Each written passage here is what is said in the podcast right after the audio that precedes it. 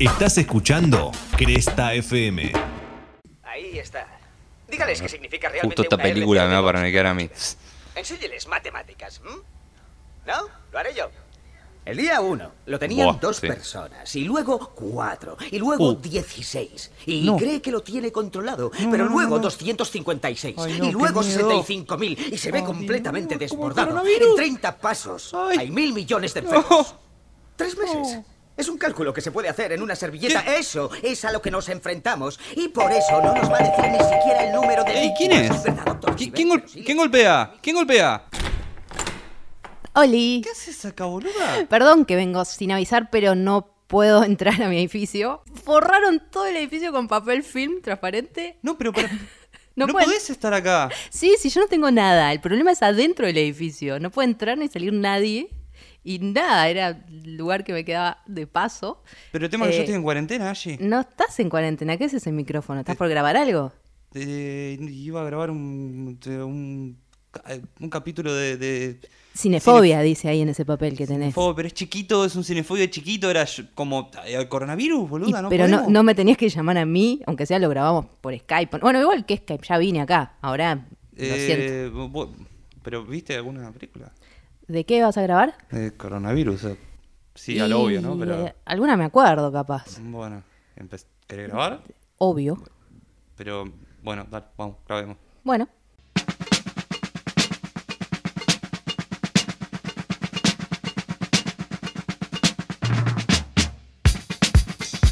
Bienvenidas, bienvenidos a Cinefobia, este podcast espectacular que hacemos con Ashi Tursi, eh, que casi que grabo solo hoy, no importa. Santi Piccolo, mi nombre, y hoy en este súper increíble bonus especial, porque terminamos la primera temporada, vamos a hacer un bonus sobre eh, plagas, epidemias, virus y cosas por el estilo. ¿Cómo estás, Ashi? Estoy muy bien, estoy muy contenta con este bonus que está como actuando mucho más rápido que la gente que todavía no se da cuenta que tiene que tomar determinadas medidas de precaución. Eso es en verdad. cuanto lo sacamos en dos días, dijimos, bueno, vamos a organizar un podcast. Vamos. Vamos. Eh, y nada, muchas películas que quizás habíamos visto, otras que no sabíamos que existían, como cada vez que eh, vamos a investigar eligiendo un tema para, para hablar. Sí, eh, es un tema que, si se quiere a primera vista, es un poco redundante, el tema de, las, de, los, de los virus, de las epidemias, de las plagas, porque generalmente se espectaculariza mucho el hecho y por ahí hay muchas películas que comparten un montón de componentes.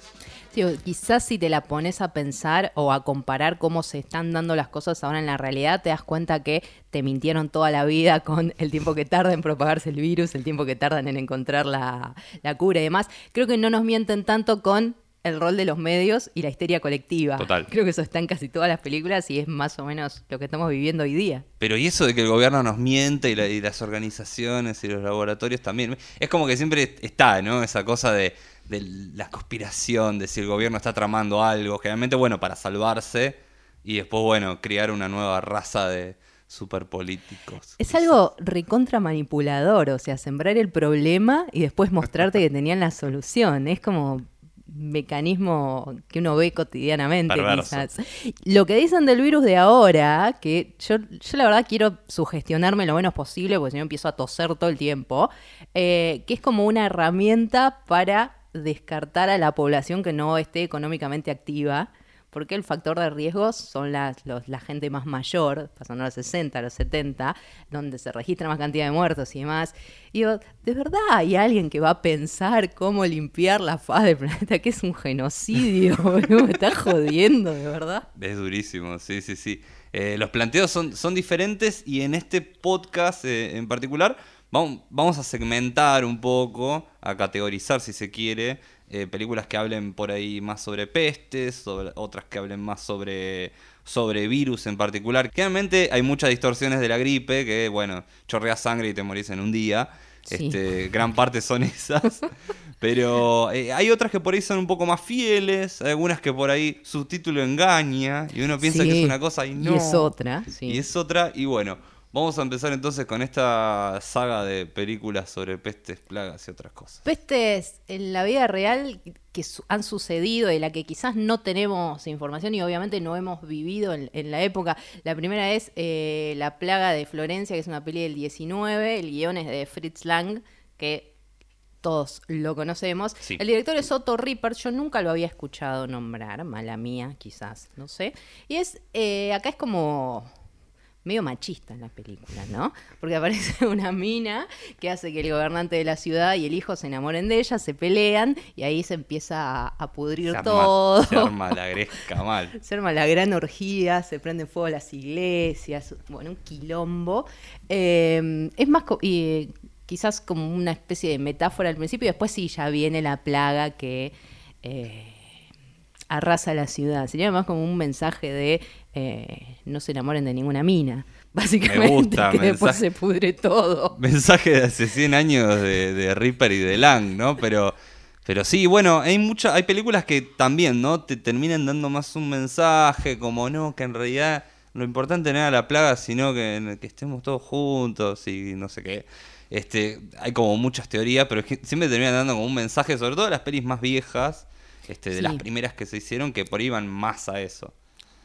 Hay Este, como- qué sé yo, Séptimo- el séptimo sello, este, eh, La Máscara de Muerte Roja, digamos, son películas que, que van más, teatralizan un poco más la cuestión.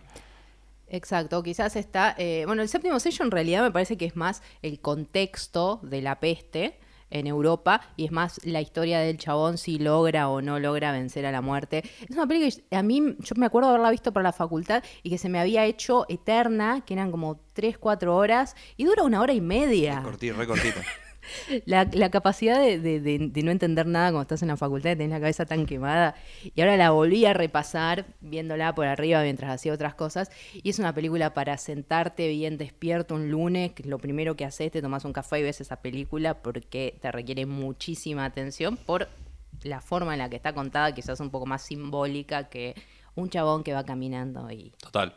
Más, metafórica. Y con un Max von Sydow joven, un Max von Sydow que falleció hace muy poquito, eh, que es increíble, ¿viste? Lo ves a Max von Sydow ahí, 1957, y actuó hasta hace muy poco. Tipo que tuvo una trayectoria larguísima. Bueno, este, una película sueca del séptimo sello de Igmar Bergman, que bueno, ya, ya lo conocemos y hasta ha estado en otros, en otros podcasts de, de cinefobia. Eh, pero bueno, también tuvimos Panic in the Streets, película de 1950 que retrata un poco la peste pulmonar. El séptimo sello lo hacía con la peste bubónica. Y acá la peste pulmonar, que bueno, no se termina sabiendo mucho en la película, si es efectivamente o no. No, es más este la trama de tratar de que nadie se entere porque saben que si los medios acceden a la información se va a pudrir todo. Mirá si tenían ese concepto ya en los 50, que no había redes sociales, que no había internet y demás, ya tenían plena conciencia de- del poder de los medios. Otra película también bastante machirula, igual tiene sentido hablar sobre con perspectiva de género con una película que tiene 70 años. No sé, pero Panic in the Street termina con una frase que es, ah, ay, las mujeres son tan sensibles. Hay toda una cosa, ¿no? Pues tenemos el personaje principal, que es un médico de, de- de ahí, el ejército, que dice, che, esto es una peste pulmonar, mirá, los barcos que bajan, acá pasó algo. Y todos le dicen, no, no, acá no pasa nada. El tema es que el muerto en cuestión muere por los tiros y no por la peste en cuestión.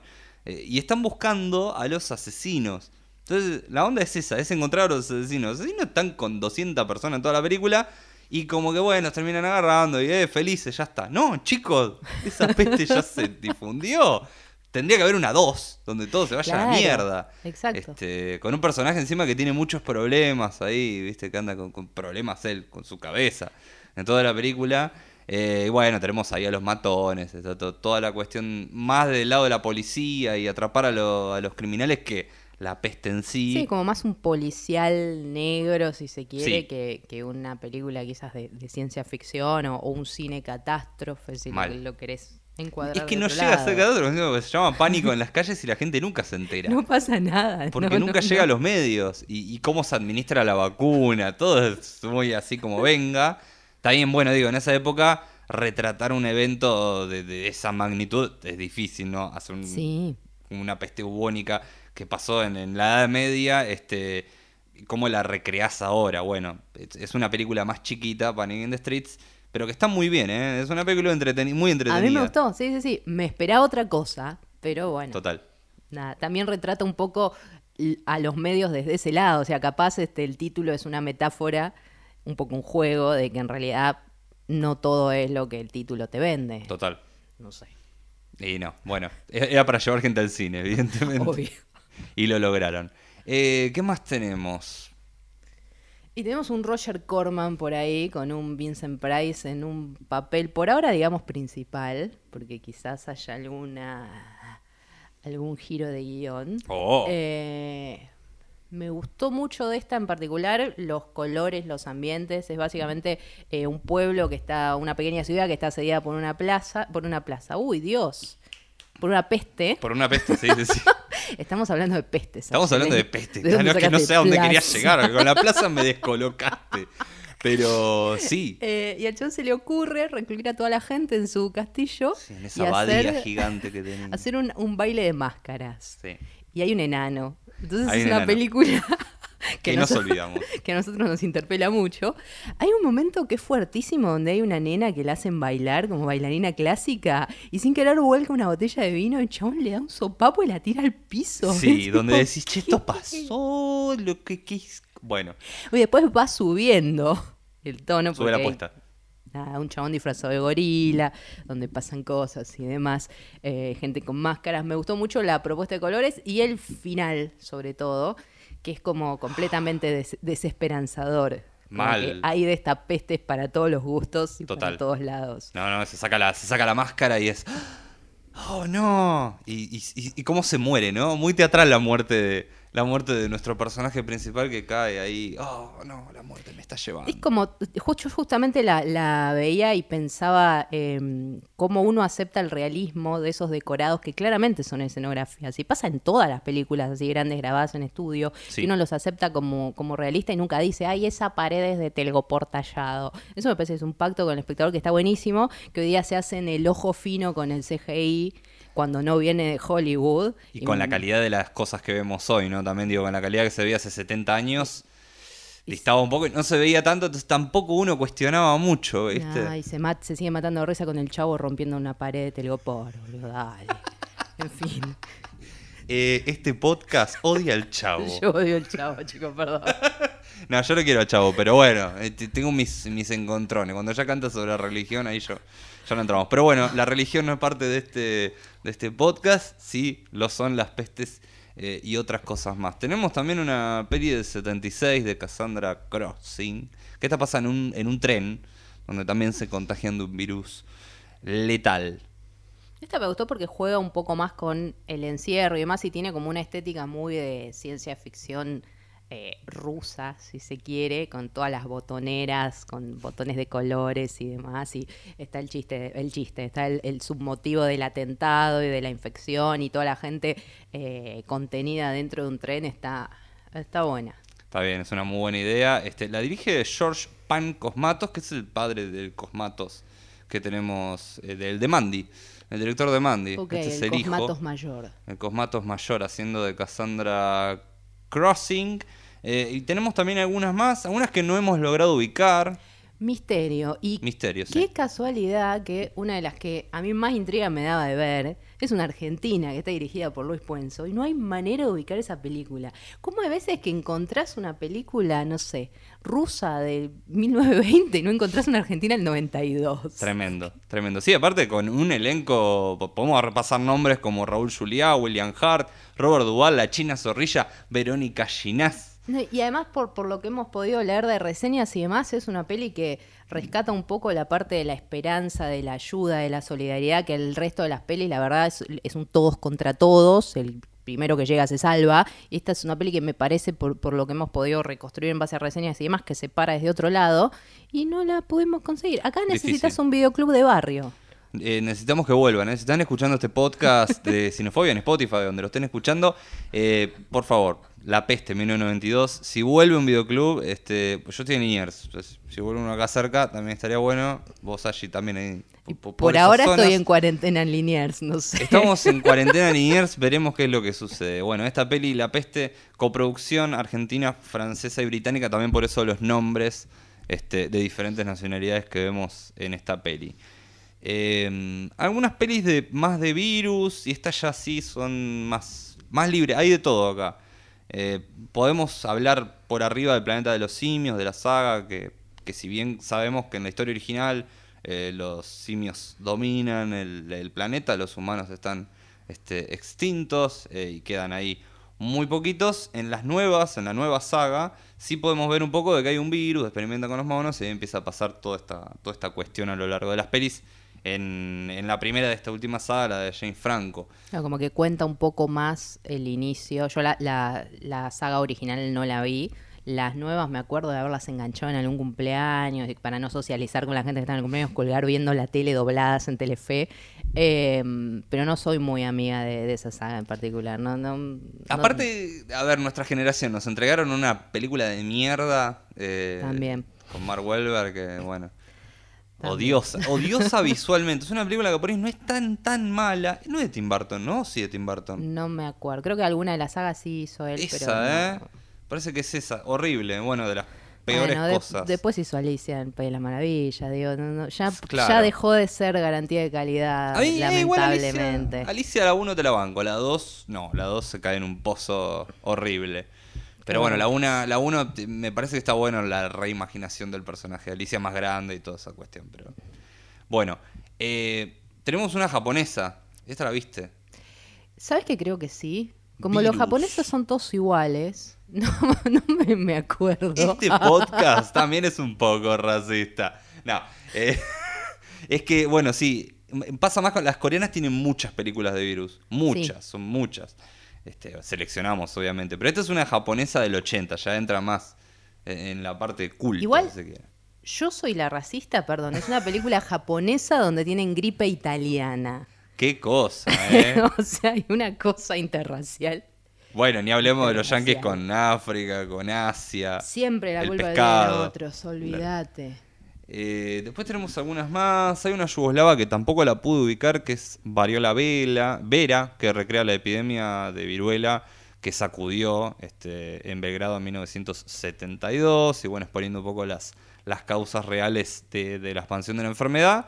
Dirigida por Goran Markovic. Después tenemos la de Lars von Trier. También es una peli que entra en, este, en esta categoría, ¿no? Es como. Medio que no sabes tampoco en la Y peli. es un poco quizás como el séptimo sello. Claro, sí. Una peli del 87 de Lars von Trier, este, donde empiezan como a escribir un guion entre dos personas, interpretan a ellos mismos y a medida que el guion va pasando se van encontrando con que las, las cosas que ellos escriben empiezan a suceder en la realidad y no se sabe bien qué es lo que sucede a lo largo de la película. Montada, bueno, Lars von Trier, te vas a encontrar una película por ahí un poco lenta, un poco bastante lenta, este, pero que bueno, tiene esos sacudones por momentos. Ok, que se aleja un poco visualmente de lo que uno está acostumbrado a ver en este tipo de películas de, de epidemias y demás, porque como que parece más este documental, tomas largas y toda una serie de, de propuesta estética que no es la vorágine de gente corriendo y desesperada y sangrando que ves en las pelis más, más modernas. Claro, sí. Y, y de alguna manera, digo, cuando vamos a recomendar pelis, probablemente recomendemos a una de estas, que, que es donde tenemos mucho ritmo y pasan muchas cosas. Aparte es la que ayudan a paranoiquear, ¿no? Después la gente va y te Por desabastece. supuesto. Ay, como en la película. Sí. Pasa una película, pasa una vida real, decía, o algo así, decía un canal de televisión. Eh, y después tenemos 12 monos, que también entran en esta, ¿viste? Y, o sea, si vamos a spoilear el final, alguna forma. Bueno, eh, pero es, del, vi- es del, del 95, ya caducó. ¿Cuánto tiempo dura un spoiler? ¿10 años? O sea, ¿cuánto tiempo? Dos, para mí menos. En este mundo de que cómo se vive hoy, un, un año ya es mucho. En este mundo, a la salida de, de la función de prensa de Endgame, ya había gente subiendo videos contando lo que pasaba. Tipo, duró, a- o sea, se spoileó antes del estreno. No, ya está. Esto es, esto es como una epidemia, de verdad. Este, pero bueno, bueno, sí.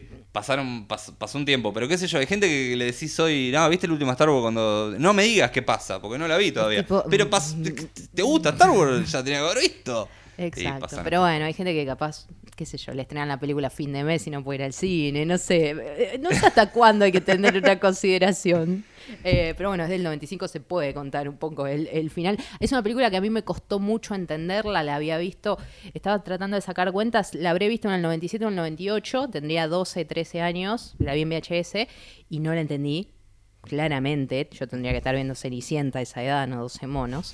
Eh, después la volví a ver, no sé, para, el dos- 2000 es algo tampoco. Y después recién la entendí en la facultad, el 2006, 2007, porque la vi en una materia de estructuras narrativas que ahí sí este, la pude, pude entender cómo iba y venía la narración, porque, qué sé yo, no, es una película que no me resultó fácil en su momento, pero, Pero yo, bueno, yo también soy especial.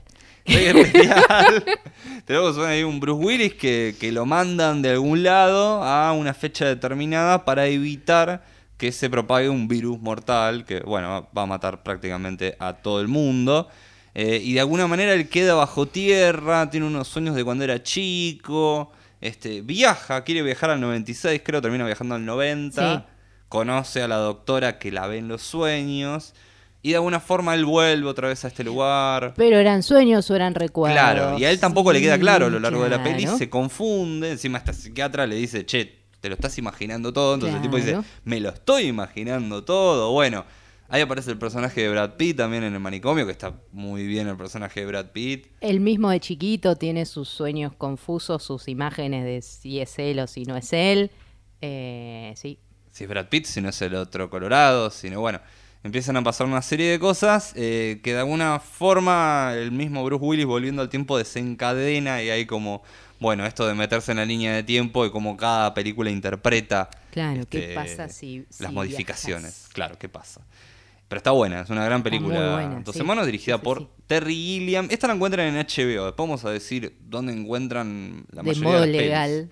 De modo legal, por supuesto. por favor, ¿eh? Igual hay un montón que no están y vamos a decir dónde encontrar ilegalmente. No es mi culpa. No es mi culpa.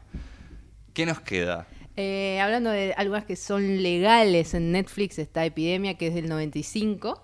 Eh, un personaje que está interpretado por Morgan Freeman, que en la década del 60 eh, descubre una especie de, de virus mortal.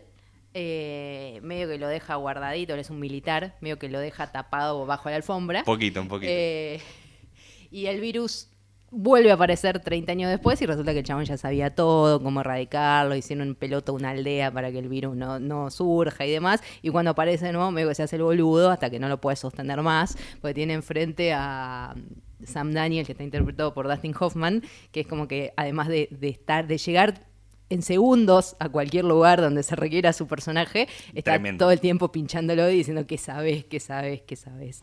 Eh, esta me gustó. Yo este tipo de género no lo consumo mucho, pero las que son de los 90 me resulta mucho más creíble que tengan este, la computadora blanca con el monitor de tubo. Todo eso me parece mucho más creíble Es que, creíble. que algo más modernoso. No sé por qué.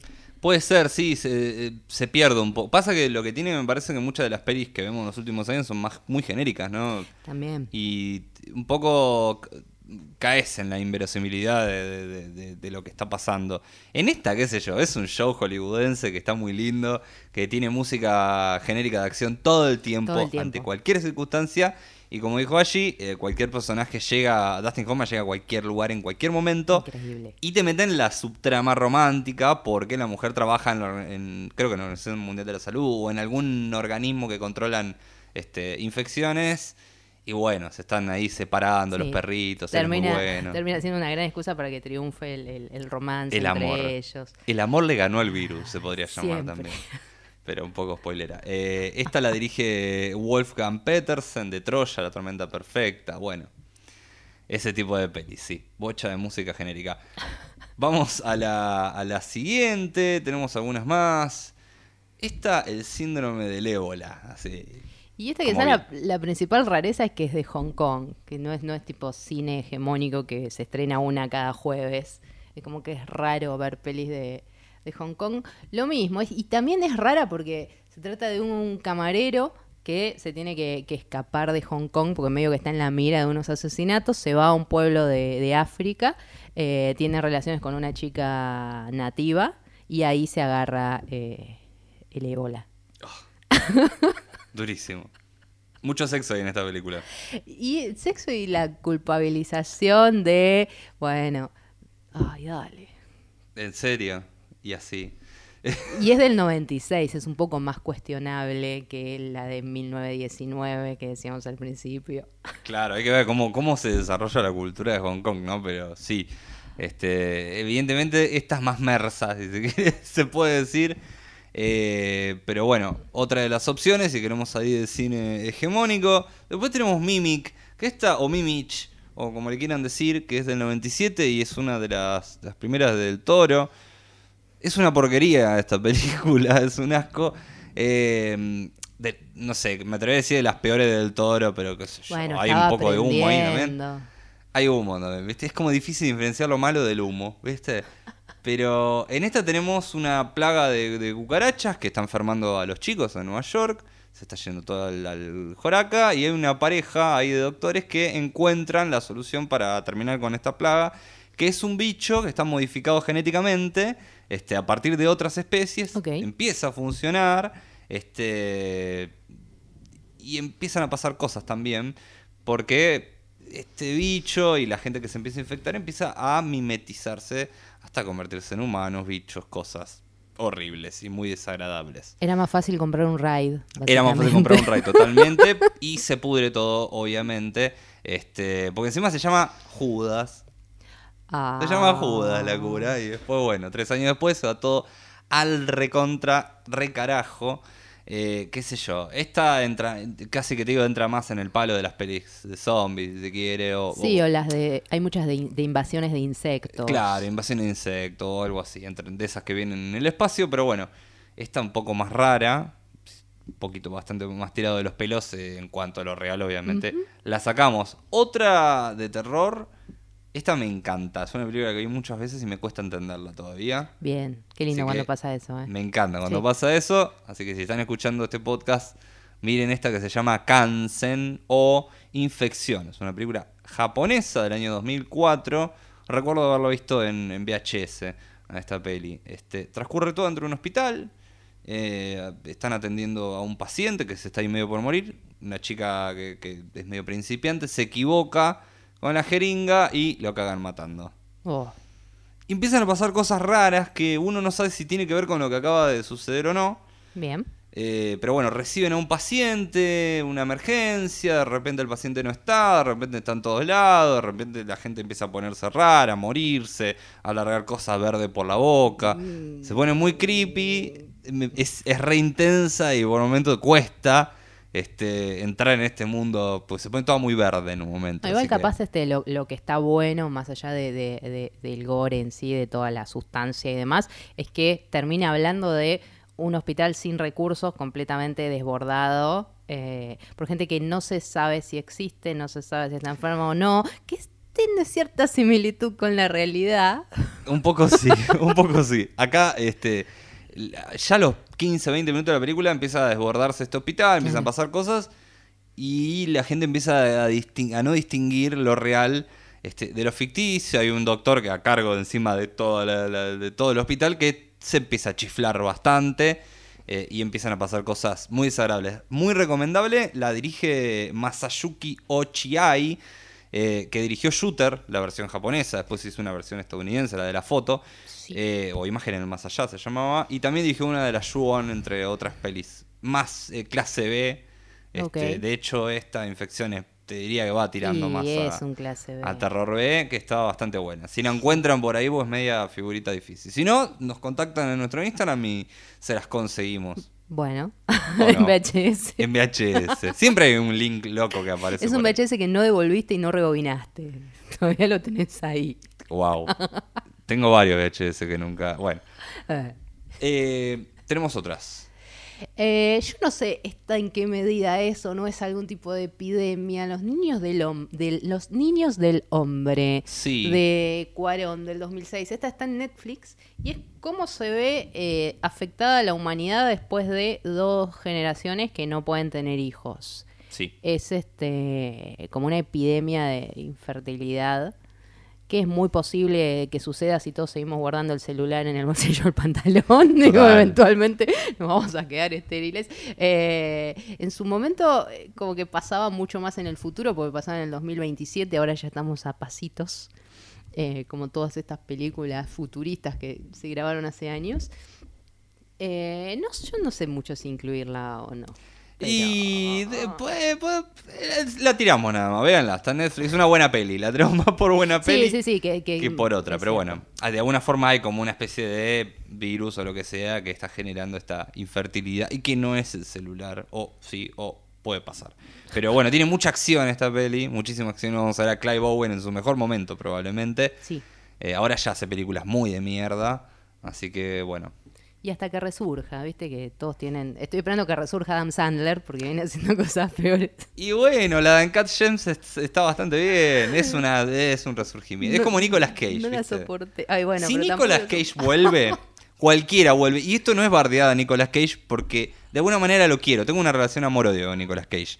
Pero, vamos, hizo como 15 años de películas de mierda. No, yo lo detesto, pero reconozco que supo volver. Supo volver totalmente, totalmente.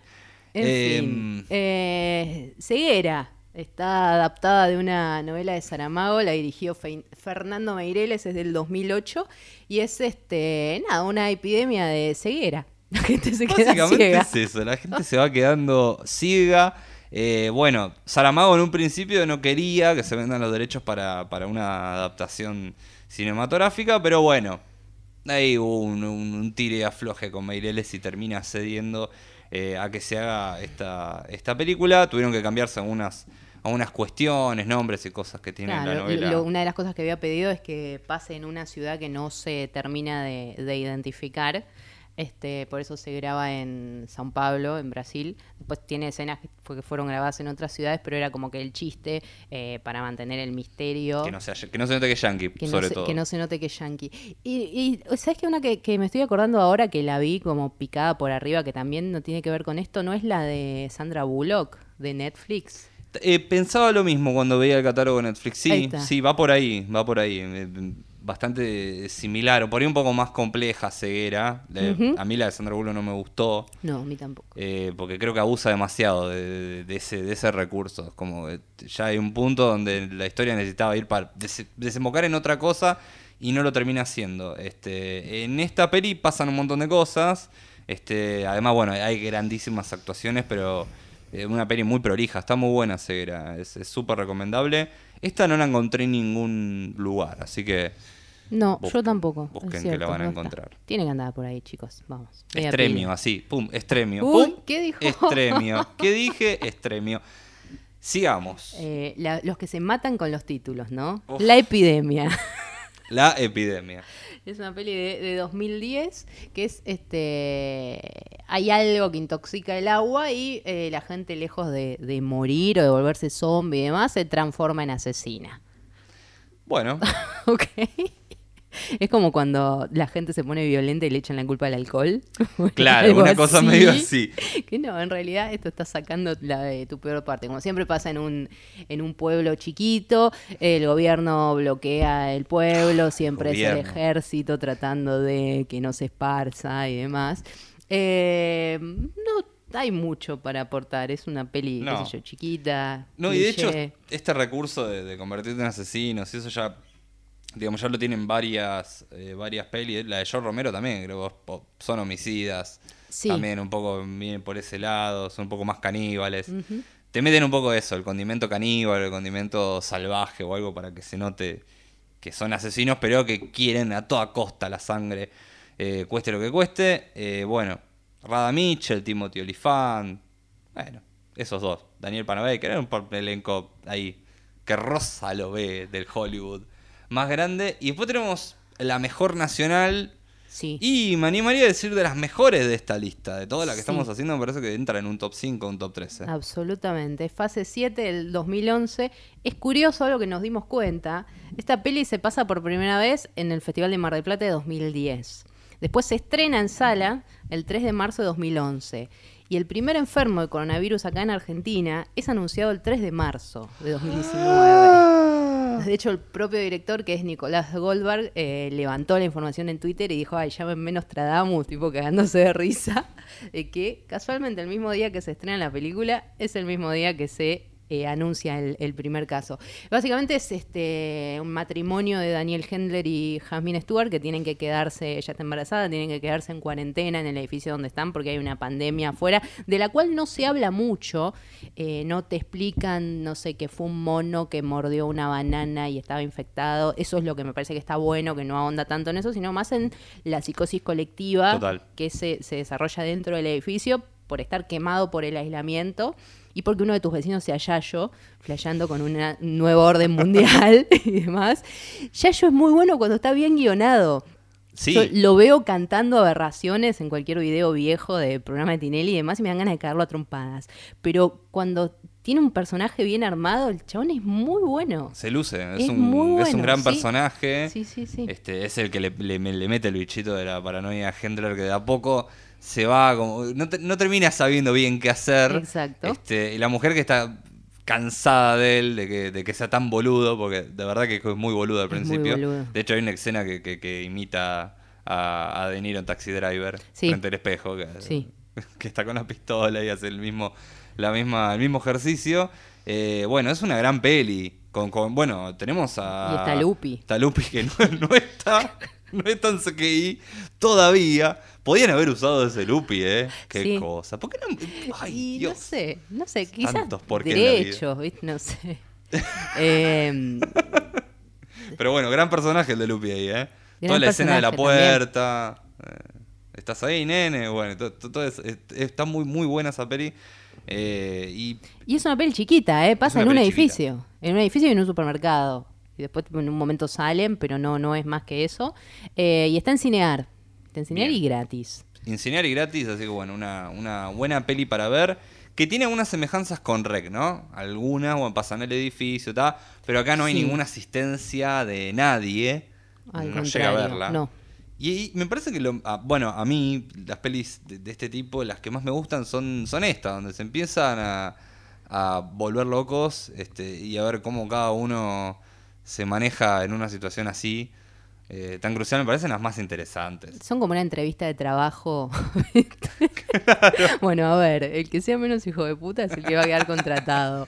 Eh, sí, sí, sí, sí, es de, de mis favoritas de la lista, sin lugar a dudas. Bien, otra, otra muy buena también, ¿eh? Sí. La que está citando todo el mundo, he visto notas en medios de comunicación diciendo la película que vaticinó el coronavirus. Para, tiene un- una casualidad argumental, mi vida. Eh, Contagio, Bien. popularmente conocida como la de Matt Damon. La de Matt Damon. Sí, sí, sí. La forma de rotular, ¿no? Y tenemos la de Matt Damon, chicos, para. Tiene un elenco grandísimo, tiene a Winnie Patro, este, tiene a Kate Winslet, Lauren Fishburne, Marion Cotillard, Law. Bueno, acá mataron Sí, sí, sí, es un gran- elenco grande, pero que me parece que funciona, digamos, no es solamente una peli con el elenco grande, porque tiene Movie 42 también, que es una porquería. Esta, este, son varias historias que, bueno, eh, cuentan eh, sobre un, un virus que aparece en Hong Kong, que primero lo traslada a Winnie Patrow, que no sabes bien de dónde viene, el origen no se sabe hasta el final de la película. Si no la viste, no te lo vamos a contar, porque bueno, no, no es tan necesario para, para hacer, si se quiere, esta, esta reseña. Pero es interesante cómo eh, se lo toman muy en serio en esta peli. Sí. Con respecto a los tiempos, cuánto tardan en infectarse, cuántos tardan en, en tener un, eh, una cura, en fabricarla, en distribuirla. Todo, todo, ese, todo ese planteo está en la peli. Eh, no sé en cuánto tiempo abarca, creo, pero creo que son unos meses. Sí. Eh, y hay, el día a día está muy, muy bien hecho, todo muy, muy, muy bien. También, bueno, tienen un guion que está muy bueno, con actuaciones que están muy buenas, pero en sí la peli está bien contada. Podría haber sido una cosa medio confusa, termina siendo algo que está, que está realmente muy bueno y es muy fiel, por eso también se la pone, qué sé yo, en las notas este, de color. Eh, la comparan porque es del, la, la que se quiere más fidedigna, todo lo contrario de lo que es Contagio del 95, la de Dustin Exacto. Hoffman. Esta es todo lo contrario.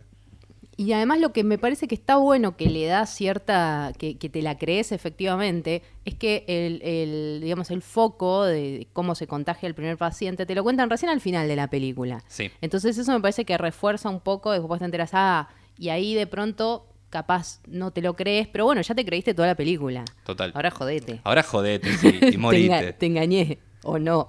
O no. Bueno, sí, esta es una de las que le podrían haber puesto coronavirus y venderlas en la feria. Pero hay otra. Absolutamente. Hay otra con la que sí lo hicieron y se llama Flu. Esa es, ok. Virus. Está, en Netflix creo que está como virus. O sea, virus. No, no se mataron mucho.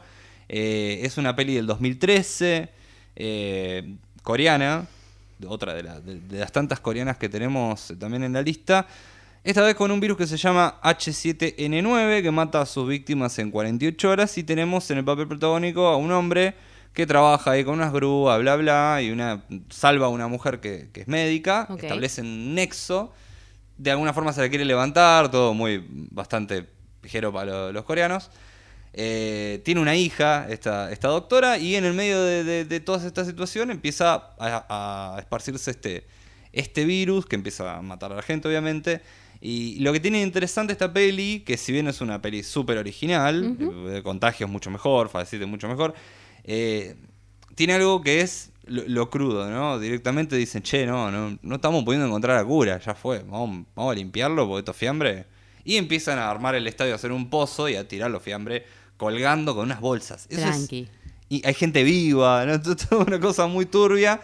Y en el medio hay autoridades yanquis, ¿viste? Siempre hay una. Dos, hay dos o tres personas yanquis, ¿viste? ¿Por qué Como- se meten en todo? porque son expertos, ¿viste? No sé, lo llaman como experto en, en virus este, y que de alguna forma toma las decisiones más, más malas y más militares, ¿no? De, de- de alguna, de alguna forma. Pero bien, una peli entretenida. Si querés ver una peli súper entretenida este, de, de esta temática, me parece que Flu, Virus, está en Netflix, así que bueno, creo que dura como dos horas. Eso es un poco larga. Es ¿eh? una de las que entras a Netflix en- al panel de búsqueda y es una de las primeras tres que te aparecen. Está Sí, esta, eh, Epidemia, y después el, el documental, la, la Ah. docuserie de pandemia, te aparecen de esas tres primero. Sí. Em, después, ¿Cómo juegan con nosotros, eh? Terrible, boludo. Hay una opción nueva en Netflix que te pone qué puesto estuvo esa película en tu país. Ay, Dios, chicos. Ay, insoportable. ¿Por qué quiero ver lo que ven todos? En fin, eh, hablando de pelis que no ven todos, está El Limpiador, que es de 2012 de Perú. Eh, en realidad la, la, mm, la infección, en este caso, es más el contexto. Está la invasión de, un virus que en un par de horas mata a la gente. Y la, la peli se centra en realidad sobre una persona que va a... un limpiador, que va a limpiar los lugares donde fallecieron las víctimas. Y en una de estas casas se encuentra con un nene que eh, quedó solo, lo tiene que llevar a un orfanato, no puede, se queda al cuidado del nene. Es como más un drama del tipo este, del limpiador y del, del nene. El virus está como puesto eh, en contexto. Hay una peli que se llama Virus, que, que, la, que es de zombies, que la recontra anunciaron varias veces, pero nunca termina de salir. Una peli peruana que vi mucho en, en redes sociales, que sale, que sale, que sale, que no sale. Bueno, n- Está nunca hecha, sale. incluso decís que está, pero. Hay muchas noticias sobre que se empieza a grabar Mm. y después nunca más nadie dice nada. Oh, Eh, y así hay un par de, de zombies peruanas que medio que nu- nunca terminan de, de salir, vaya a saber uno por qué, pero estaría bueno que junten lo que tengan grabado de cada una y hagan una. olvidate. ya fue. una- cuatro historias y vamos. Obvio. ¿Qué más tenemos? Em, y sigamos fuera de Hollywood. Tenés en España una que se llama Frontera, Sí. que es un grupo de teatro que está ensayando y eh, se pudre todo. Se pudre todo, ya fue. Encima están haciendo 12 hombres sin piedad, me gusta, dos hombres en pugna. Le meten la refe, viste, para, para No, que tenga un poco más Y de es más sobre el miedo a contagiarse, la falta de, de información, o sea, hace como más foco en esto, no es una película espectacular de un laboratorio donde buscan la cura, es más este terror psicológico, si se quiere, de terror real. Este, estamos en pleno año 2020 explicándole a la gente cómo se tienen que lavar las manos, digo, pasa un poco Cantando el eh, tema de Britney o cantando el tema, ¿viste? ¿Cómo se lava la mano, viste? Ahora estamos todos aprendiendo que, que es el feliz cumpleaños dos veces, todas esas cosas, ¿viste? la marcha imperial. La marcha imperial, tantas cosas más.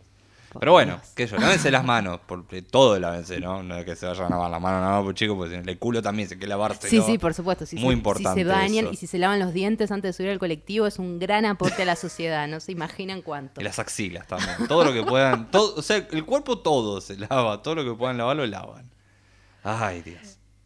¿Qué más? ¿Qué más? Tenemos 93 días. Esta es una, una peli nigeriana que la encuentran en Netflix del año eh, 2016. Eh, y bueno, también cuenta el, el sacrificio eh, que sucedió con el ébola, ¿no?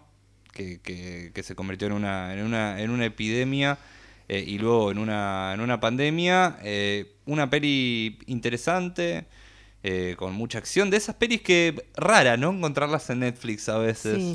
Ah, mira Netflix acá, cómo, cómo te mete algunos, algunos títulos por ahí que no son. Pero bueno, qué sé yo. No sé cuándo la subieron. Eso Pero también. no sabía Netflix. Para mí que la subieron hace dos semanas, compraron los Y derechos. compraron un montón de, de derechos de cosas orientales y después Parasite gana el Oscar. Para mí Netflix viene del futuro y sabe un montón de cosas.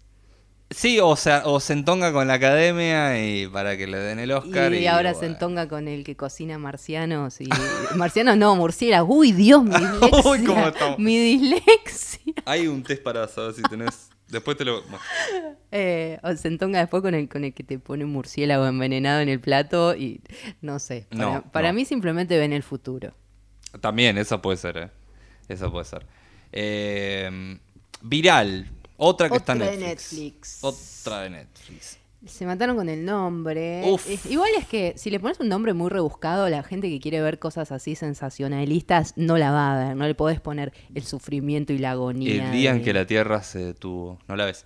Eh, esta está bien, es una peli chiquita, recontra pasatista, yankee, medio adolescente, donde una chica se queda con su hermana encerrada en la casa, los padres, el padre fue a buscar a la madre al aeropuerto, empieza a ver un virus ahí que, que empieza a hacer salvaje a la gente, le sale como una cosa acá, una pelota en el cuello, que, que tiene como un gusano y toma... es más como un parásito. Claro, es más como un parásito, este, no se sabe, no- nunca te cuentan bien el origen de, de- de esta cosa, pero bueno, esta chica quedará en cuarentena con su hermana que también le pasa algo y bueno, Saran, cortita, una hora veinte creo que dura, este, si te querés hacer una lista de pelis, esta entra así como en el medio para meter una donde no tengas que pensar demasiado, Viste, como ya, te tiran todo bastante lineal, eh, pero bueno, está Netflix también otra de las, de las opciones.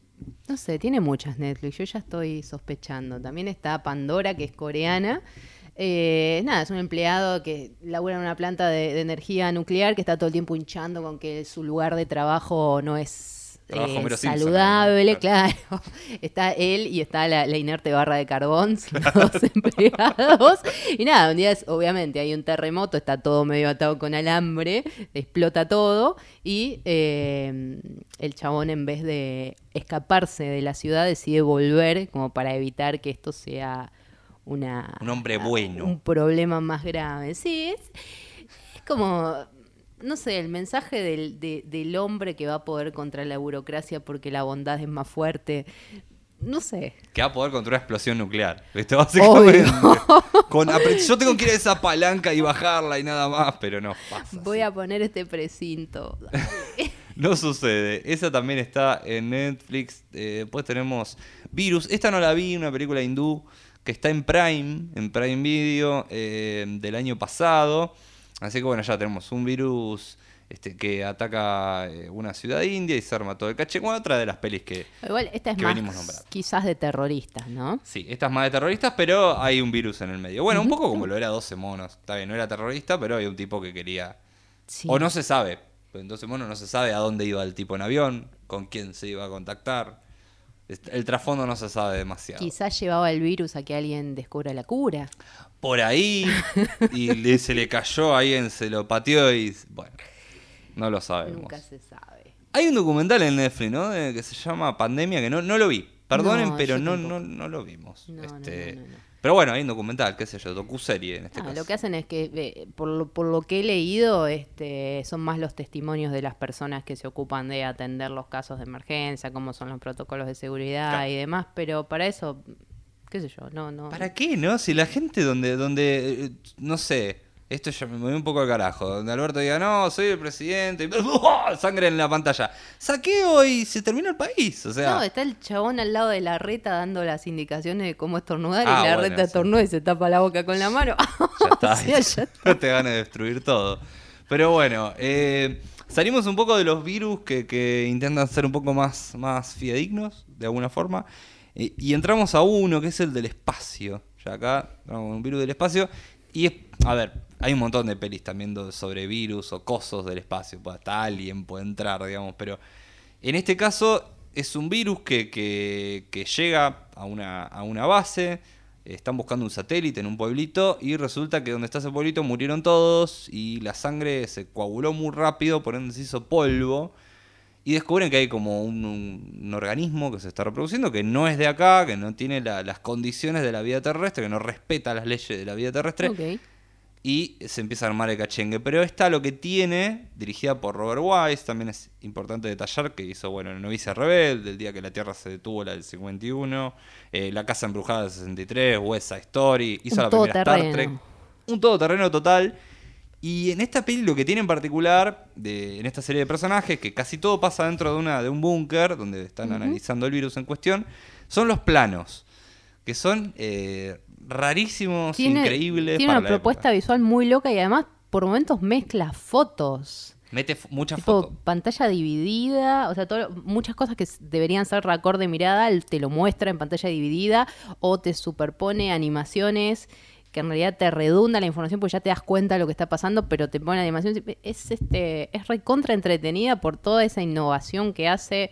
eh, a mí me gustó. Es como que quiere generar de alguna forma la impresión que te genera ver una foto, ponele. Claro. Eh, y te, o sea, el tipo abriendo la puerta en un plano y en el otro plano la foto de esa persona que está viendo a este tipo, pero en foto. En Sí. primer plano, muy horrible. Este, y así va, va sucediendo. Una peli que está buena, que es lenta, que no pasa tanto. eh, pero bueno, es una peli del 71 que es súper avanzada para, para su época. Después vinieron un montón. También, digamos, era la época donde este, el hombre iba a la luna y donde pasaban todas estas cuestiones de ir al espacio. Fue en los, en los 60, finales de los 60 y 70. Ocurre esta peli justo en ese, en ese momento donde se empieza a hacer conspiraciones sobre, che, si estamos trayendo virus del espacio. Claro, igual hay, hay algo re loco que nunca se terminó de confirmar si hay o no algún tipo de vida. Qué Eh, y de pronto hay un montón de películas de virus, tipo un Está nivel, nivel de, de de conspiranoia que tiene. Somos fascinantes. Bueno, encima acá lo que tiene esta peli que la usan como, de alguna forma hay un plan secreto para usarlo como un arma biológica a este, a este virus, a esta bacteria en realidad del espacio. De Andrómeda Strain también hubo una serie de Ridley Scott en 2011, que no la vi, de AIE, así que bueno, pueden encontrarla. Poco ruido esa serie, ¿eh? No, Poco no ruido, sí. mucho A mí no me llegó. nombrar. A mí no me llegó. No. Así que bueno, Andrómeda Strain, esa, bueno, no la van a encontrar en ningún lado, así que lo mismo. Estremio está ahí. Muy fácil. Eh, esta, no sé, es un virus. eh, la- la- creo que... Eh, que es de la que más me gusta el final, quizás. Oh, tiene el mejor final. Tiene el mejor final para un, eh, un coronavirus, así. oh, ya fue. Tiene el mejor final para un paranoico. Total. Es tipo. Total, así eh, hay que ba- terminar. bajame la ansiedad. Mi- Mirá lo que te pasó por Nao. Estamos hablando de The Mist eh, de 2007. Está basada en, en una historia de Stephen King, donde la gente empieza a morir por una niebla. Total. No La- es la la niebla, niebla que que te da invierte. vuelta. claro, no es la niebla que te invierte, pero este es una niebla muy mala. Eh, es una adaptación del 2007 que está, está muy buena, a mí Sí. me gusta mucho. Eh, y creo que en la novela original de Stephen King el final no es así, ¿no? Me parece que ahí está la cosa. El- la novela no la leí, pero en muchos comentarios de la peli dicen, che, qué bueno que la terminaron así porque está mejor. Claro, este, dirigida por Frank Darabont, que le da un final tremendo. Bueno, lo mismo, si no lo vieron, este, tarde chicos, pero eh, es sensacional como los termina matando a todos. A todos. sí, sí, a su hijo, a todos. Y a los 10 segundos de que sale del auto, Había esperanza estaba la todavía. esperanza ahí, ¿viste? Hay que, bueno, la prevención es entonces, tengan cuidado con la niebla porque nuestro rango de visión es corto y no hay que ser boludo para tomar una decisión de esa forma. Exacto. Y no sé, esperar un rato aunque sea. Yo esperaría al último momento. Si veo que se viene un monstruo y me está por clavar la garra, ahí clavo los tiros. Pero ¿por qué lo vas a hacer antes, no? Como, ¿qué, qué apuro, qué apuro tenés en la vida, no? Ya te está muriendo. No, capaz este pensó, bueno, antes que, que me lo agarre una, Salvo una garra y me lo lleve, le doy una muerte más digna y demás, pero sí, es cierto, si no había ningún ruido, ninguna sospecha de nada cerca, no sé. Aparte lo que tiene ese final, ¿no? Que de a poco se van apaciguando los sonidos. Sí, Y te quedas en una escena donde no te, das, no te estás dando cuenta de que no pasa nada afuera. y efectivamente no, no pasaba más nada. Bueno, este, esta la metimos así, este, medio por la puerta de atrás, pero es una peli que entra en esta categoría. No, más que nada para rescatar el mensaje de no, no perder la calma y no matar a tu familia. O básicamente. No, diría. claro. Este, re barreda todo.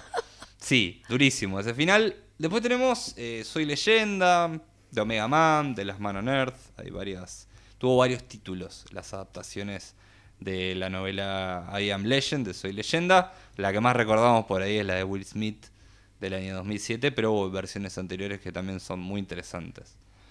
Eh, en este caso el virus se llama Creeping Virus y convierte a la gente en una especie de... Son como zombies, pero son más inteligentes, tienen otra capacidad, se van como desarrollando con el correr del tiempo. Este, los zombies quedan ahí como en modo...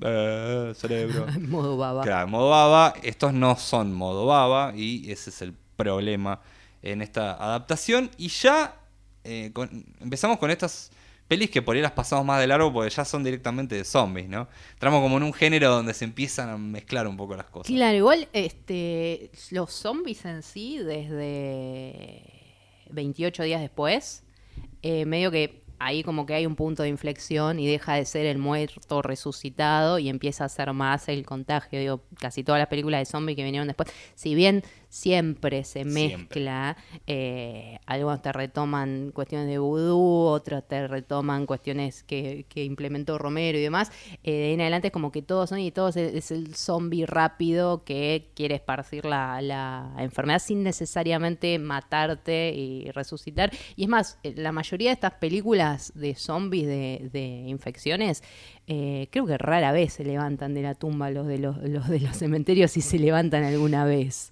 Claro. Es más una cuestión de, de- de epidemia de los vivos y más una cuestión de el terrorista que desarrolló el virus. Es otro miedo.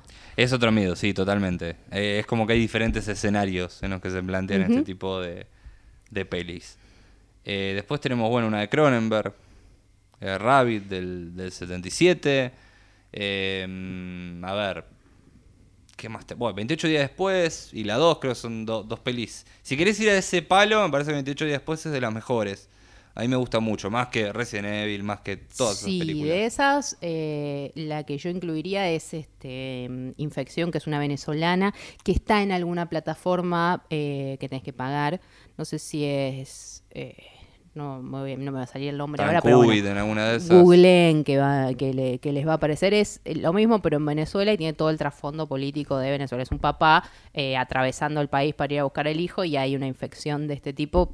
Pero está buenísima. Tiene un manejo del sonido que es increíble eh, y se consigue legalmente en internet.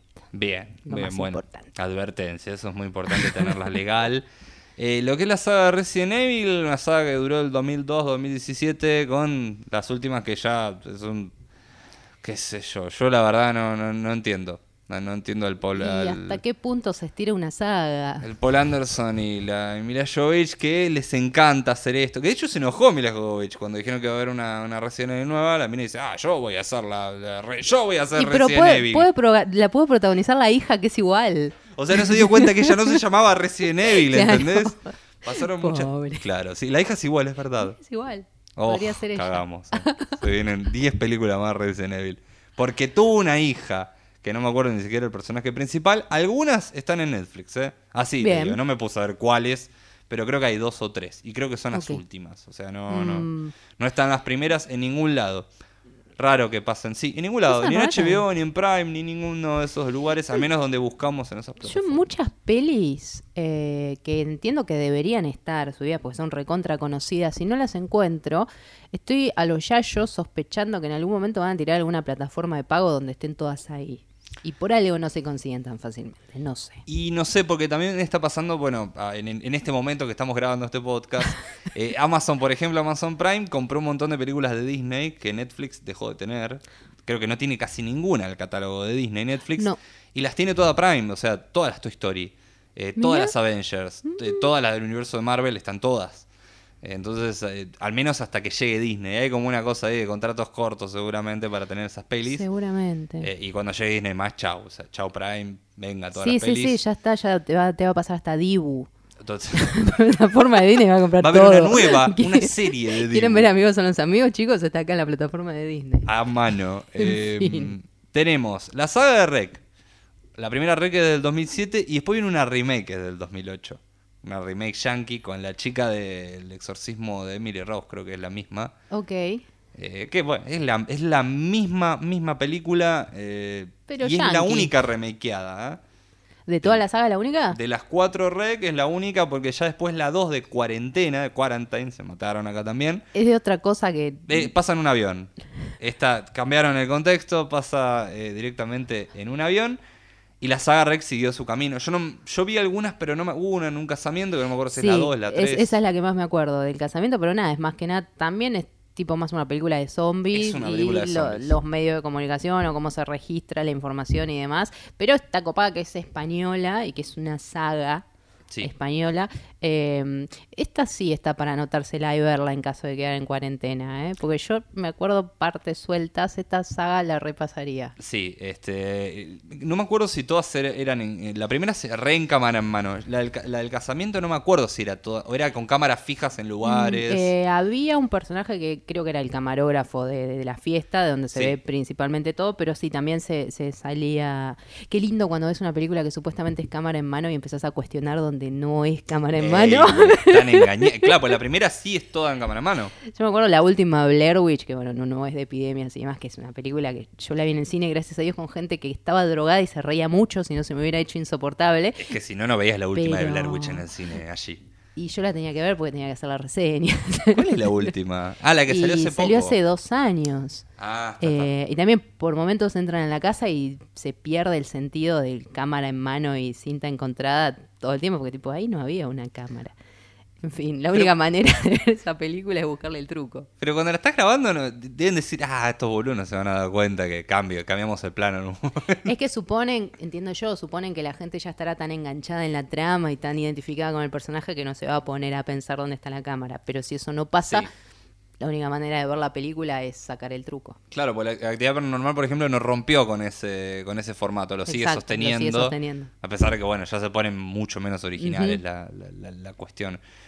Eh, bueno, dijimos Cuarentena 2, esta pasa eh, en un avión. eh, y después tenemos Guerra Mundial Z, que ya pasa más a zombie esto.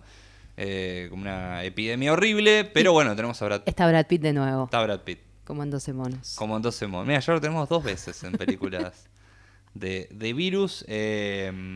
Bueno, tenemos una chilena también.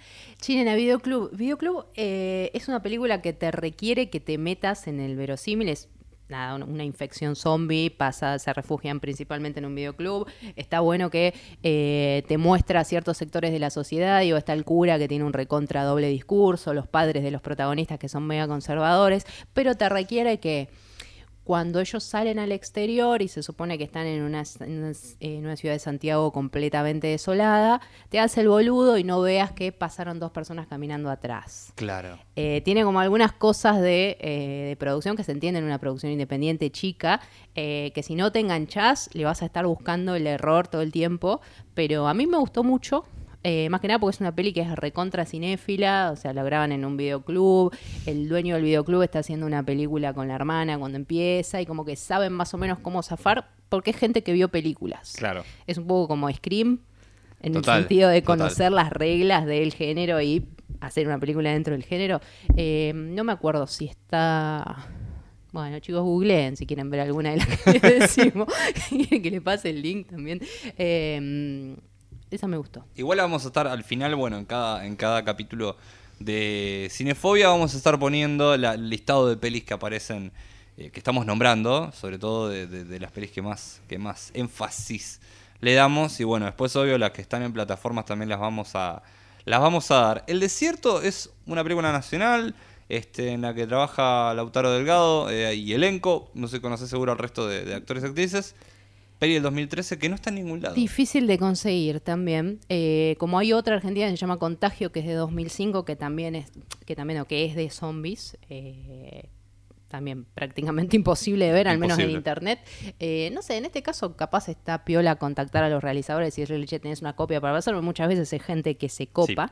Eh, y el desierto es más que nada de eh, cómo viven el encierro tres personajes que eh, tienen una especie de triángulo amoroso y se pudre todo cuando traen a una persona de afuera. Chan, chan, chan. Bien, me gusta la, la- la- la mezcla de... Pero es más este tramas. El encierro y demás tampoco tampoco explica bien qué es lo que pasó afuera, digo, no se va a explicar por qué el mundo está desolado, por qué ellos están en cuarentena y nada, sino que trabaja más los vínculos humanos, que creo que es lo que nos importa a todos ante una potencial cuarentena. Total. Digo, a mí me da lo mismo que el virus venga de un mono, de un murciélago. Claro. a ver. Generalmente es un- en un hospital, ¿viste? No, pero yo voy a estar en mi casa, Claro, yo- yo... no llego al hospital, boludo, ¿viste? Como- Quiero saber si mis gatos me van a matar o no. Claro, es rápido esto. Además, o sea, ni minuto está todo saqueado. O sea, lo vemos en las películas y pasa en la vida Y pasa real. en la vida real. Este, no digo acá, en todo el mundo, pasa en cualquier lugar. Esto es como los Simpsons, en cualquier lugar del mundo donde, ya te digo, salga Alberto diciendo, no, no, eh, ¡buah! sangre roja. Sí. Y salimos todos. Pero la cantidad de gente que, que ve fotos en internet que compra papel higiénico como para una vivir, tipo, no tienen video en la calle, en, la- en la Claro. calle, en la casa, dale, ya es mi tercer fallido, video en la calle, precioso. Un video en la calle. Me imaginé el video. Seguro ustedes se están imaginando el video ¿Por en la calle. ¿Por qué no compran arvejas, ponele, o, o racionan un poco y no se llevan todo de lo mismo? Qué impráctico el video en la Eh. calle, porque tenés que cagar y salir a la calle a la. a- Es más práctico un inodoro en realidad en la calle, Claro. si quieren, pero bueno. No sé, ¿eh? No sé. No, eh, no, cuestionable. Pero bueno, para otro podcast sobre de bidets y esas cosas. Eh, Tren Busan es otra de las pelis que tenemos acá. Más que nada porque está en Netflix. Porque es una peli coreana que también está muy buena. Tuvo mucha repercusión Fue acá. como un hit, sí. Fue un hit. Sí, sí, este, sí. Creo, bueno, el 2017, pero creo que acá se estrenó en el 2018. Sí, es de esas que- tipo Parasite que salen en internet, la ve todo el mundo y cuando llegan a sala no La les va lo bien que, que les debería ir porque ya la vimos antes, pero está en Netflix. Está en Netflix, está buena, es una buena peli de zombies. Se eh, viene muy una buena segunda parte, ¿eh? Se viene una segunda, sí, hace muy poquito salió Sí, el sí. un póster, ¿no? Nada más, no, no- bueno, Solo póster. seguramente luego habrá más pósters y teasers y trailers y la peli porque eh, en algún momento de que escuchen este podcast ya habrá pasado años quizá y la humanidad está totalmente eh, fuera de este mundo. No sé cómo estás escuchando esto, pero estaría bueno eso, ¿no? Tipo, nos estás escuchando en un futuro donde un virus hizo mierda todo y nosotros como unos idiotas recomendando películas. ¿Te imaginas? Que No, que sea, y que sea un virus de, de la peli esta que todos quedamos ciegos. Entonces, Esa. recomendando películas somos unos idiotas. Total, me Qué encantaría. mal. Qué feo. El coronavirus al final te deja ciego. Bueno, It Comes at Night. Este- esta es una peli que también fue furor. Una peli chiquita, ¿no? Peli chiquita con Joel Everton, con Carmen Enyogó. Bueno, un elenco eh, grande también. Y también la pueden encontrar en Netflix esta peli, ¿eh? Y también más desde el padre que protege a la familia sin en- indagar tanto quizás en lo mismo, cómo No se me importa la el amenaza. virus, exacto, sí, es más el padre. Lo eh, irracional, ¿no? Eso lo que impera en estas películas es lo irracional. Sí. Los médicos son los primeros que rompen todos los protocolos. En todas las películas. Terrible, sí. Todas. O sea, en, en Contagio, en esta 95, el tipo le, le, le escupen sangre en la cara y se va a un cine. O sea, sos imbécil. Como la uruguaya que vino del exterior, o sea, volvió a Uruguay con, Ah. con síntomas y se fue a un Sí. casamiento con 500 personas. No, o el tipo que, la mina que contaba del tipo, que anduvo- por todos lados, estaba, estaba enfermo. Fue un Sí. casamiento, fue a San Telmo, fue acá, fue a- Sí, sí, sí. sí. Ay, Dios. Bueno, nos merecemos la extinción, ¿eh? Así que, bueno, vean rápido estas pelis. claro, ya nos- aprovechen, eh, invéntese una cuarentena. Por favor. Este, Una en cuarentena fin. que no incluya Paciente Cero. Una peli del 2018 que me, me cuesta hasta... em, Está en HBO, si quieren verla, la ven, me pueden decir, che, no, Santi, la verdad que la peli está buenísima, está Stanley Tucci, que me encanta, está Natalie Dormer, Bueno, ok. No, pero ya, suponiendo que nos queda poco tiempo, Sí. ya tenemos que ser muy cuidadosos en qué recomendar y qué no. Es difícil, sí, sí. Bueno, acá tenemos un virus que prácticamente hizo mierda a toda la población, o la mayoría de la población. Una pandemia loca y sin, pre- sin precedentes. Ya cuando empiezan una pandemia sin precedentes me preocupa. Este, y un tipo que está capacitado para comunicarse con los infectados, este, tiene una especie de habilidad que eso eh, va a generar que pasen cosas y se vaya desarrollando la peri hasta encontrar el origen de, de la infección y de la cura. Creo que no sé qué pasa con Stanley Tucci. No, No sé quién es su, su asesor, pero está eligiendo malas películas. ah, ¿qué pasa con él en la vida real? ¿Qué pasa con él en la vida real? Eh, no, posta que no está eligiendo. Y es un actor muy bueno. Que eh, los últimos años se ha regalado. Ha dicho, voy a Nicolas Cagearla. Y pero yo creo que capaz en algún momento te cansás y decís, bueno, quiero hacer algo más border. de mierda. Sí, qué sé yo. No sé cuánto le pagarán tampoco. Bueno, pero Natalie Dormer es una actriz que todavía no tiene un papel que vos decís, sí, te acordás de Game of Thrones, te acordás Claro. de este, Capitán. América que hizo un personaje. No tiene un papel que la mega rompa. Ni hacen estas películas que yo no entiendo, ¿no? Bueno, quizás tiene la esperanza de que con ese papel la va a romper o andás a ver qué era el guion y qué terminó en el corte final. Capaz era una propuesta que estaba buena y después no termina funcionando. Muchas veces pasa que me enteré hace poco y lo quiero compartir con quienes nos escuchan, que te liberan en internet el guion de tal película para que lo descargues y lo leas, pues si sos curioso.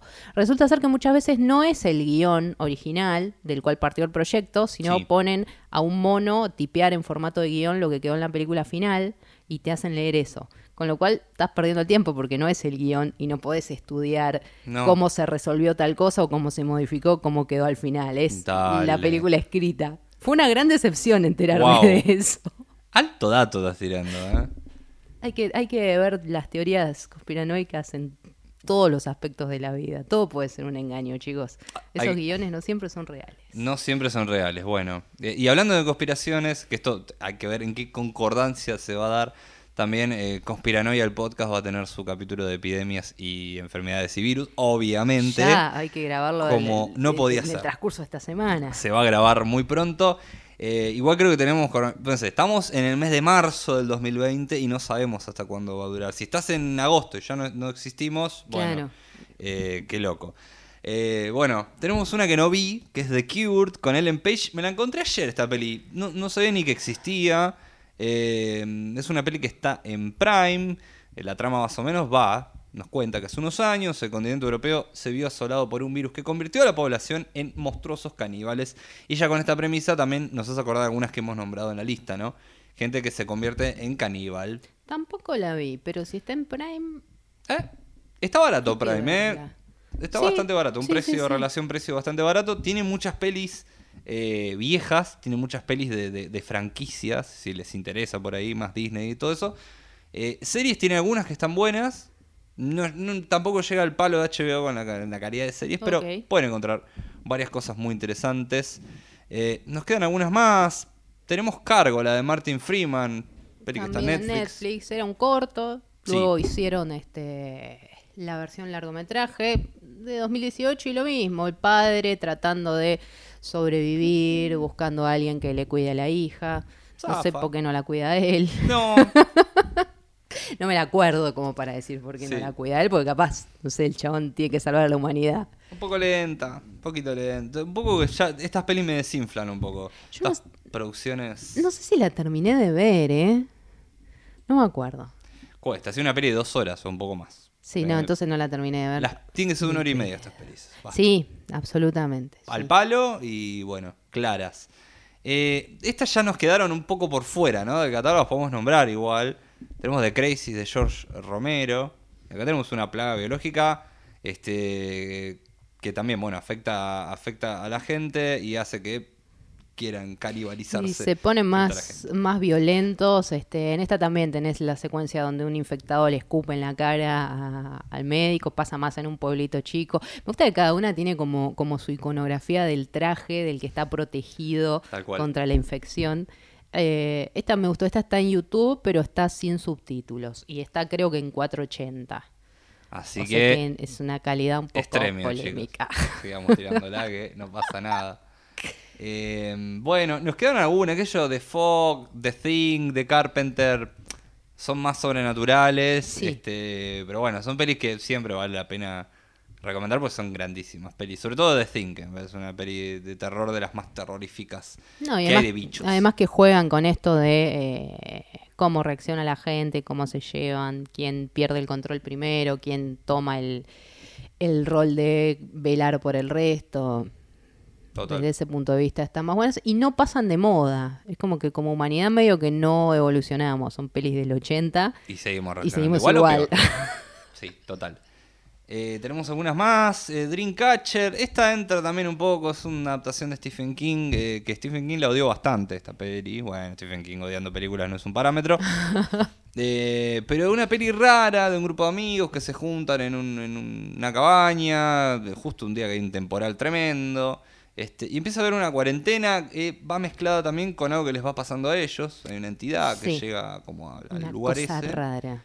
Y hay un nenito que era amigo de ellos de chico, que tenía, tenía varios problemas, este, varias disfunciones, si se quiere, y el pibe era medio autista. Y, y tenía como una capacidad súper especial para un montón de cosas. Este, este chico muere, pero como que queda ahí, ¿no? La, la- Ok. El recuerdo en todos los amigos. Este, y se va uniendo lo que va pasando, este hecho sobrenatural, este, esta especie de virus, porque entran todos en cuarentena en un momento, los animales se ponen locos y todo eso, y ya se empieza a ir un poco al carajo. Eh, qué sé yo, es una peli rara. A mí le tengo cierto aprecio porque es de los 2000 y nada más. Hasta ahí llega la, la- Hasta ahí llega la defensa. Eh, y tenemos algunas para pasar así como por arriba. Eh, X-Files, Nunca fui muy fan. Entonces, de, de X-Files. O Sí. sea, he visto capítulos sueltos. Cuando lo pasaba Telefe se llamaba Código X. Eh, con lo cual no me acuerdo mucho. Y no me acuerdo mucho por qué es que está en esta ¿Por qué lista. está en esta lista? Bueno, mitimos. mitimos. bueno, ¿por qué están los parecidos? Yo estaba segura que los parecidos, eh, que es una peli mexicana de 2015, estuvo en su momento en Netflix, no sé si sigue estando. No. no Eh, eh, ay, ¿por qué hacen eso de bajar pelis y del catálogo? viste, es un problema. Uno la recomienda y la otra semana no está. Es un problema. Eh, está buena desde el punto de vista del encierro, la psicosis eh, y demás, pero yo pensaba, o sea, no, no me la acordaba bien, pensaba que tenía que ver con algún virus y demás. No, no obstante, es una peli que siempre que puedo recomendar. Eh, le voy a hacer lo mismo el incidente, que el incidente sí está en Netflix, ya que estamos hablando de películas que no son de pandemias. Nada, esas. Después Argentina está eh, Resurrección del 2015 de Gonzalo Calzada, que si bien es más sobrenatural y demás, está en el contexto de eh, cómo fue la epidemia de fiebre amarilla en el país, este, que murió un montón de gente, había que estar aislados, este, había saqueos y demás. Eh, ¿Cómo se llega a ese nivel de locura y paranoia sin redes sociales también? Sí. Es un poco la naturaleza del ser humano. Estuvo en Netflix, no está más. Vamos a hacer un, un- un episodio de películas que ya no están en Netflix. ¡Qué difícil! Sí, sí, sí, sí, o tenemos que hacerla. Eh, No sé, yo me pierdo igual, ¿viste? Ya hay películas que ya te quedan en tu cabeza que están en Netflix. Sí, la- vas las buscás y no están. Y no está, es un problema. Eh, bueno, creo que estamos llegando casi al final de, de- de este... The Last Man on Earth me queda, una serie del 2015. Yo no la vi, me acuerdo del primer capítulo. Pero tiene que ver con la, con la misma novela, tomada obviamente como más como una sátira que como otra cosa que salía por Fox. Sí, bajé creo que los primeros capítulos y los borré sin verlos y después los borré- Ah, volví a bajar y eso lo hago re seguido. Es tipo, ¿por Sí. qué no lo ves? ¿Por qué no lo ves? ¿Para Aunque qué lo sea, no lo borres. Uno lo baja para que quede ahí, si en algún momento lo voy a ver, no me queda otra. No hay internet, lo voy a ver. Pero Exacto. Pero no, sucede. lo borras. Bien, bueno, llegamos entonces al final de este hermoso y maravilloso podcast.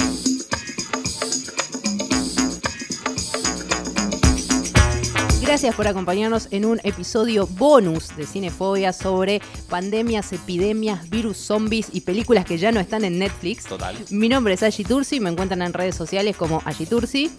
Y yo soy Santi Pécolo. Nos pueden encontrar en Instagram como Cresta FM, también en crestafm.com. Para Cinefobia también. En Spotify. Eh, ¿estás bien? Allí. Sí, sí, sí. Ey, nos van a agarrar. ¡No, no! Ah, ah, ah,